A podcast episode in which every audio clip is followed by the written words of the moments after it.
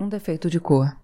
Capítulo 9 Continuação O Bom Fim de Uidá O mês de janeiro foi corrido, com a olaria começando a funcionar e a festa do Bom Fim tomando grandes proporções. Os retornados mais antigos disseram que já tinham realizado muitas festas, mas nenhuma tão completa e animada como aquela, pois contávamos com a presença de pelo menos duzentos brasileiros inclusive alguns de Porto Novo, de Lagos e até de Agui, que também realizavam suas festas por lá. Além das contribuições arrecadadas entre os que tinham condições, o Isidoro de Souza mandou algum dinheiro. Na certa, tentando agradar aos brasileiros que tinham alguma influência sobre o rei Guizo, em campanha para ser o novo Xaxá. Aliás, aquela incerteza estava desconcertando a todos, que ficavam sem saber se o reino de Abomé continuaria tendo um vice-rei brasileiro. O Isidoro estava triste, porque a bela casa de Popó tinha sido destruída. Os foguetes disparados em desagravo à morte do pai provocaram um incêndio que ninguém conseguiu apagar, e tudo o que estava lá dentro se queimou inclusive papéis provando que ele tinha dinheiro aplicado na Bahia. Algumas pessoas estavam ajudando a recuperar esse dinheiro, e eu também me coloquei à disposição, dizendo que conhecia um advogado em São Salvador, o marido da Mariana, a filha da Sinhazinha. Seria bom se o Dr. José Manuel ainda estivesse lá, mas eu tinha certeza de que, mesmo longe, em São Sebastião do Rio de Janeiro, ele teria condições de ajudar o genro. Na última carta da Sinhazinha, ela tinha contado que sentia muita falta da Mariana, que tinha ficado em São Salvador com o marido, e da Carolina, que estudava na França, mas estava muito feliz em São Sebastião. Tinha também visitado a Sinha Ana Filipa no belo casarão onde ela morava, na cidade imperial de Petrópolis, e as duas estavam tentando se entender, esquecendo as brigas do passado. A festa do Bonfim foi adiada por uma semana por causa do atraso na chegada do padre, e começou no sábado à noite, com o desfile da burrinha pela cidade. Assim como todos os brasileiros, eu tinha mandado fazer roupas brancas para a família, como tinha visto na Bahia. O ponto de encontro foi no forte, onde estava montada uma mesa com comidas e bebidas do Brasil e onde as figuras se preparavam para sair. Todas elas eram novas e muito bonitas. O senhor e a sinhá, que alguns chamavam de papá e mamã giganta. O leão, o avestruz, o elefante e a burrinha, que era a figura maior e a mais bonita. Tinham a altura de mais ou menos um homem sobre o outro, por causa das armações de madeira e arame que davam forma aos tecidos coloridos. As caras eram feitas de papel e madeira, pintados com muita perfeição. Algumas crianças ficaram com medo, mas os ibejis ficaram fascinados, e mais ainda quando os músicos começaram a tocar, com as figuras dançando e rodopiando, os longos braços sendo lançados ao redor dos corpos. Aquilo me lembrou os egunguns, mas o propósito era bem diferente, além de divertido. Os encarregados de montar a burrinha tinham ensaiado com a banda muitas músicas que eu tinha ouvido na Bahia e em São Sebastião, e por um instante era como se estivéssemos de volta no tempo, de volta ao lugar de onde tínhamos saído. Alguns choraram de emoção, confessando que queriam voltar. Eu quis que meus amigos do Brasil estivessem ali, festejando comigo, principalmente o Fatumbi, o Babalaô Fim de Time e a Adeola, com quem tinha ido à festa de São Salvador. Éramos muitos, todos vestidos de branco, inclusive os empregados da obra e suas famílias, para quem eu também tinha mandado fazer roupas. Não sei se já te contei que o Juvenal estava trabalhando lá e morava em uma das casinhas com os outros filhos, pois a Jacinta e a Geninha ficaram comigo, o que foi de enorme ajuda. A agitação no forte já tinha chamado a atenção de muitos selvagens, que nos esperavam do lado de fora do portão. De início, eles ficaram olhando, maravilhados, principalmente quando saíram as figuras e a banda formada por vários músicos tocando tambores, flautas e outros instrumentos, seguidos por todos nós. Como já tinha escurecido, carregávamos tochas acesas, o que dava um efeito bonito, e foi por ciúme que começou toda a confusão. Apesar de estarmos acompanhados de muitos escravos, os selvagens nos atacaram com pedras quando já estávamos no meio da rua, sem termos para onde fugir. Eles começaram a gritar os muitos nomes de Oxalá, depois de saberem que, na Bahia, o santo e o orixá eram a mesma pessoa. Oxalá é filho de Olorum, ou Olodumaré, tanto faz, o Criador do mundo, e além dos nomes que eu já conhecia. Oxagian e Oxalufá. Também aprendi que pode ser Obatalá, Ogbomoxô e Adjagonan, entre outros. Com a gritaria toda, e por eles serem muitos, já não dava mais para ouvir a nossa música, e os organizadores corriam de um lado para o outro dizendo para não aceitarmos provocações, para continuarmos a festa como tínhamos programado. Bem que tentamos, mas quando os selvagens conseguiram atear fogo na roupa do papá giganta, a situação fugiu ao controle, e logo algumas facas foram mostradas de ambos os lados, as lâminas brilhando à luz das tochas. Como ainda não tínhamos andado muito, voltamos correndo para o forte e trancamos o portão, deixando os escravos brigarem do lado de fora. Alguém comentou que podíamos continuar a festa em segurança, protegidos, mas já não havia mais clima nem vontade, e decidimos cancelar a lavagem da frente da capela do forte. Foi pena, porque tínhamos comprado muitas bilas para carregar a água de cheiro. Não sei quem conseguiu sair e pedir a proteção dos escravos que estavam em Singbomei, e eles conseguiram dispersar os selvagens para que pudéssemos voltar para casa. Mas durante a noite, várias casas de brasileiros foram apedrejadas, o que nos fez ficar com medo do que poderia acontecer no dia seguinte. Fomos socorridos pelo Isidoro, que cedeu mais escravos, que nos acompanharam durante a missa e o piquenique.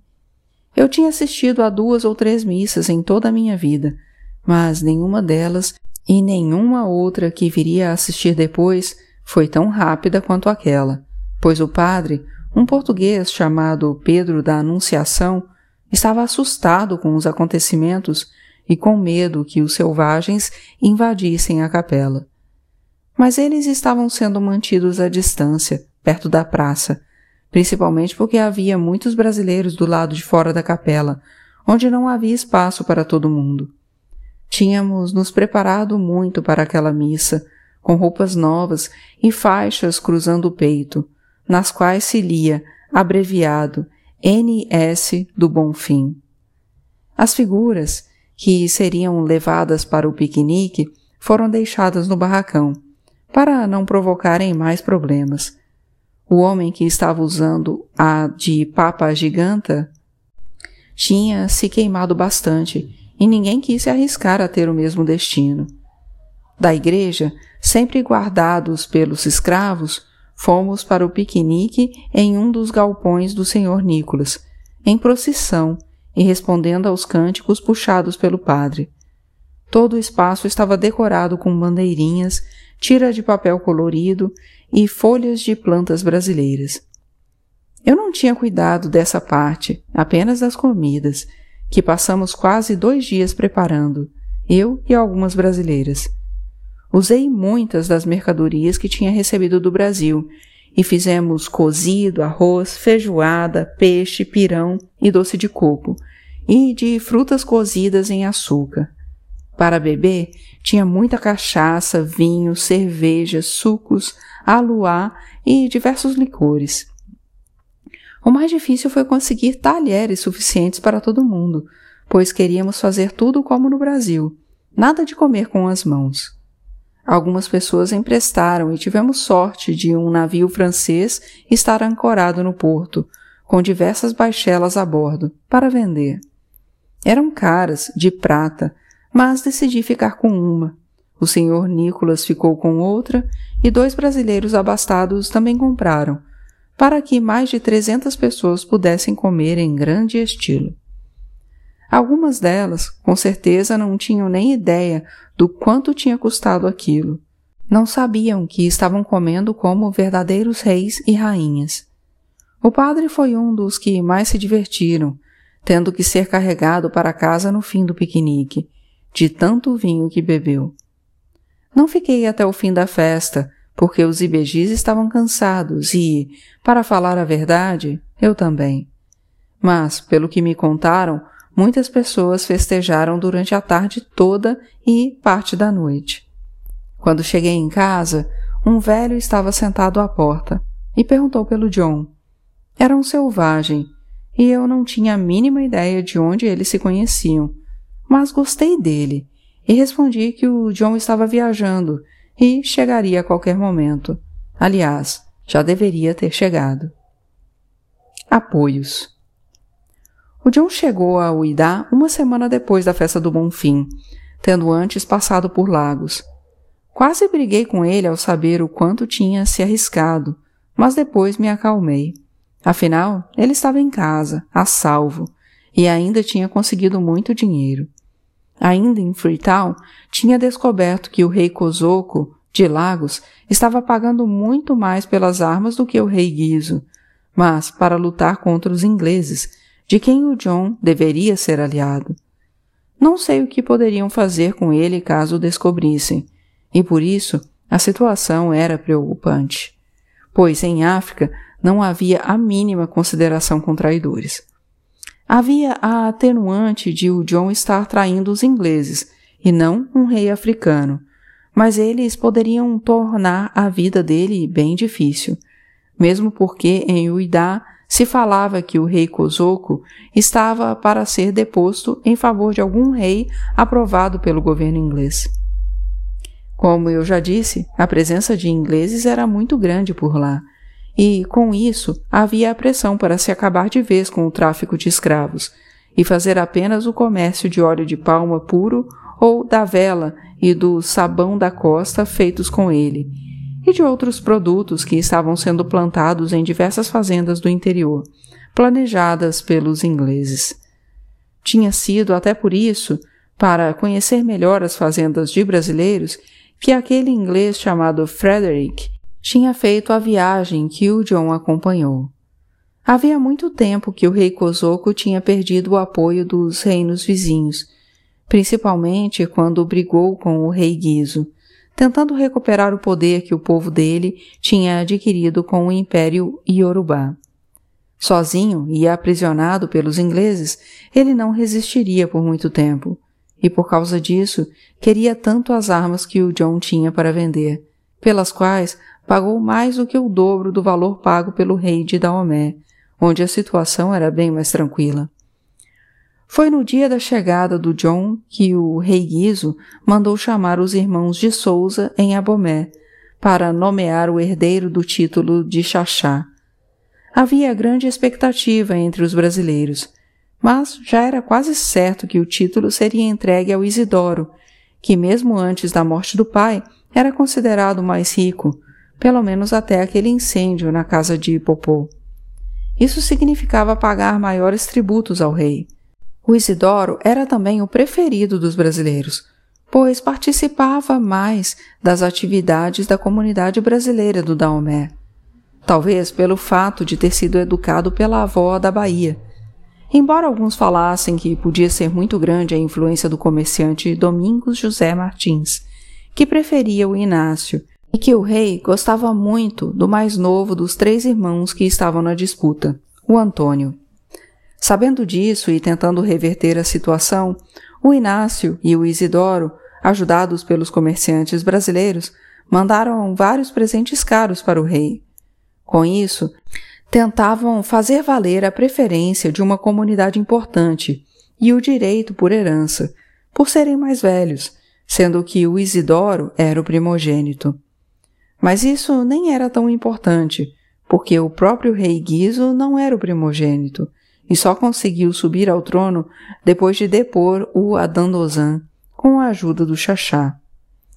O alfaiate e o Sr. Nicolas acompanhavam os integrantes da família de Souza que moravam em Uidá e se deslocaram até Abomé para ouvir a nomeação.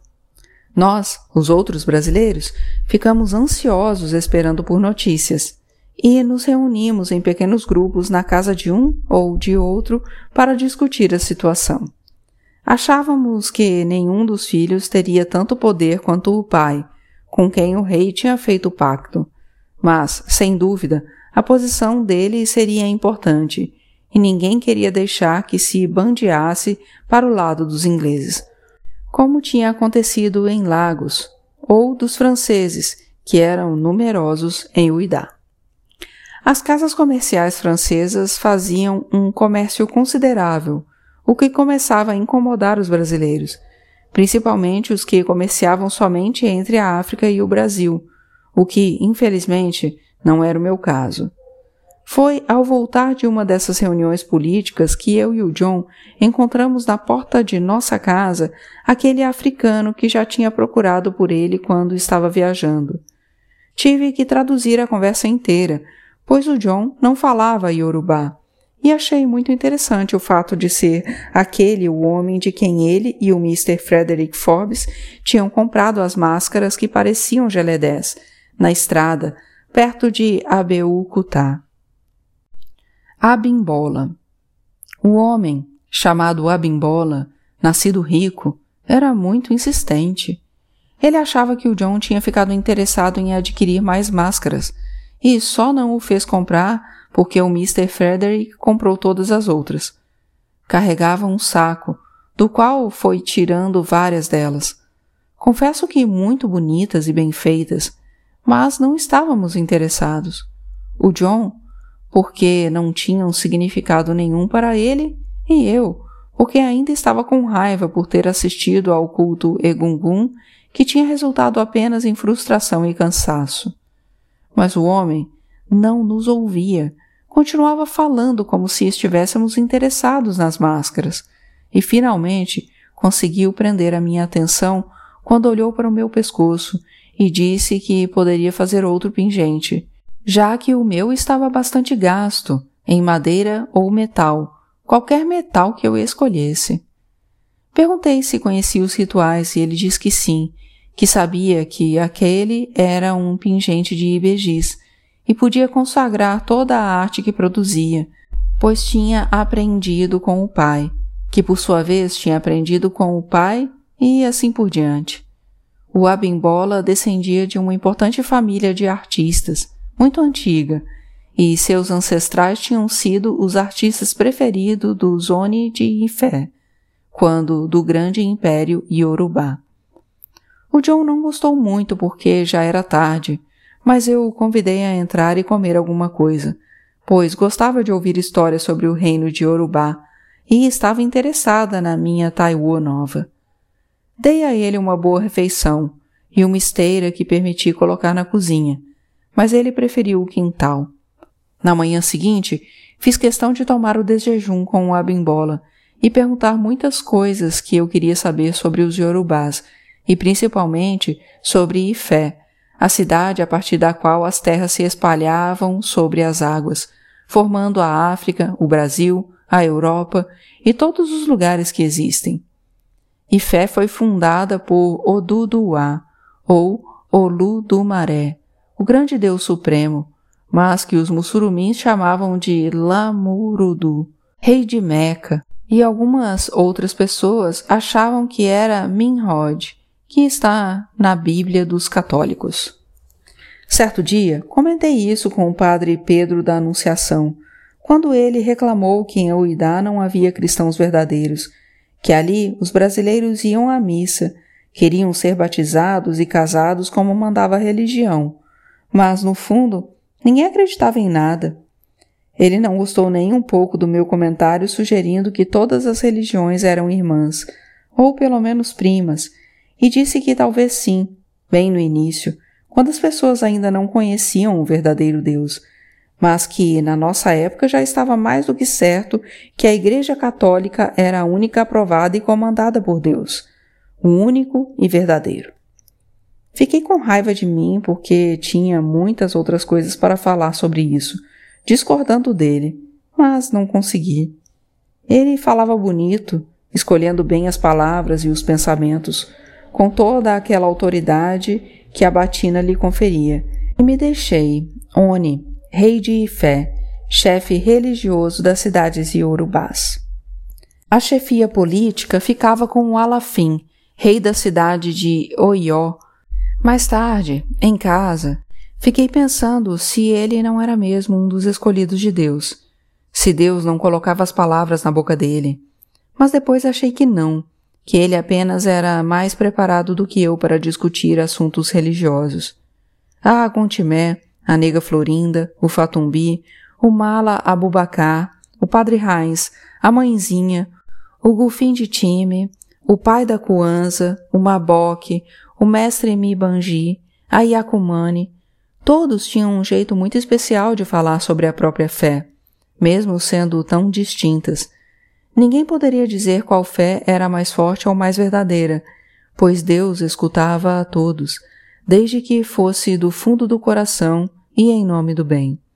Era assim que eu pensava, e logo percebi que o padre Pedro da Anunciação não se daria bem em Uidá, como de fato aconteceu. Poderíamos ter sido bons amigos, e tenho certeza de que foi ele quem saiu perdendo, pois eram poucos os brasileiros que gostavam de recebê-lo. Ainda mais depois de que ele passou a beber e fazer coisas bem inconvenientes, como açoitar as pessoas no meio da rua, dizendo que estava tirando o demônio e a tentação do corpo deles. Foi em Ifé que moravam os grandes Onis. Um após o outro, os chefes religiosos de todo o reino Yorubá, formado por muitas outras cidades. Uma das cidades mais importantes do reino foi Oió, fundada pelo filho de Oduduá e durante muito tempo governada por Xangô. Em Oió morava o Alafim, o chefe político das cidades iorubás. Na verdade, Antes desse Oió de hoje, existia uma outra, em outro lugar, que precisou ser abandonada depois de uma guerra. Foram também as guerras que acabaram com o Império Yorubá, do mesmo modo que acabaram com muitos outros impérios antes e depois. O Abimbola sabia de quase tudo sobre aquela época e dizia que não valia mais a pena ser artista na África dos nossos tempos, pois ninguém sabia dar valor ao trabalho que ele tinha levado tanto tempo para aprender. Os ancestrais dele moravam no palácio do rei. Tinham todo o conforto, todo o espaço, todos os aprendizes, todo o material, todo o dinheiro e todas as mulheres que quisessem. Somente assim eles podiam fazer um bom trabalho, que era o de perpetuar por meio das esculturas, das máscaras de metal ou de barro, as imagens dos reis e das pessoas mais importantes de uma época.